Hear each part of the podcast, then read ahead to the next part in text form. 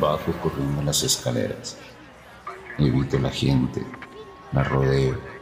Tan torpes. Tan estorbosos. Consulto con ansia el reloj del andén. Es muy tarde y los pobrecitos allá solos, con tanta hambre. Entro al vagón. ¿Qué pudo entretenerme así? No pensar en mis queridos aguardándome en casa, atisbando la ventana o en el quicio de la puerta, peleando entre ellos para tolerar la espera y el hambre, culpa del trabajo. A veces me toma tanto tiempo, cada vez más esfuerzo, la misma labor monótona. Por ejemplo, hoy, ¿qué hice hoy?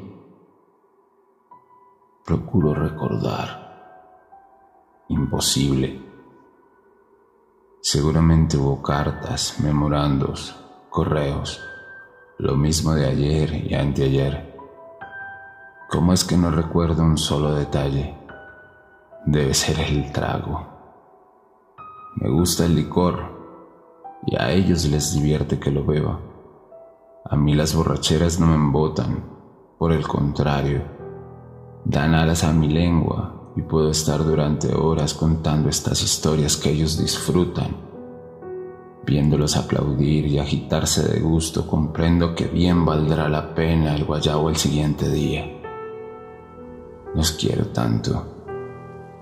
Fui encontrándomelos uno a uno por separado y en diferente lugar, tan asustados, tan solos como yo mismo.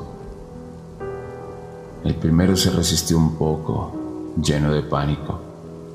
Los otros me siguieron con más facilidad, tal vez porque ya sabía cómo abordarlos, cómo ganar su confianza. Les obsequié dulces, pan, huevos revueltos y leche tibia. Pero su hambre es tan grande, tan vieja, el desamparo es un pozo sin fondo. Por eso los cuido, para llenarlos un poco. Subo la escalera del edificio y evito la gente. La rodeo. Dos hombres lo cargan en una camilla. Uno de ellos, el más viejo, explica algo al otro. Un muchacho con barros y colorado. El hombre habla en voz muy alta, dándose su importancia, feliz de contar con el embelesado auditorio de vecinos. Nervioso, apenas escucho al tipo. Voy rogando porque ellos estén entretenidos y no se asusten, con toda esa gente en el pasillo, porque no se les ocurre empezar a chillar. El conserje está allí y si los oyera nos echaría del edificio a mí junto a ellos. El chico barroso balbucea algo sobre unas ratas y el otro muy doctoral que no, imposible que ratas o gatos, incluso perros, a menos que los perros tengan navajas muy largas por colmillos. La gente no se dispersa y un grupo de policías obstruye el pasillo. Las puertas de los departamentos están abiertas todas las puertas. El conserje sopesa el gran manojo de llaves en las manos. El infeliz les dejó salir. Aunque no veo el interior de mi departamento, sé que está vacío, que no están. Ignoro si el alivio de que no los hayan descubierto es lo que me marea de pronto. Un vértigo infame que parece arrastrarme al fondo de la tierra tal vez el recuerdo del licor o las pastillas que siempre tomo para dormir, para no soñar, aunque desde que ellos llegaron ya nunca sueño.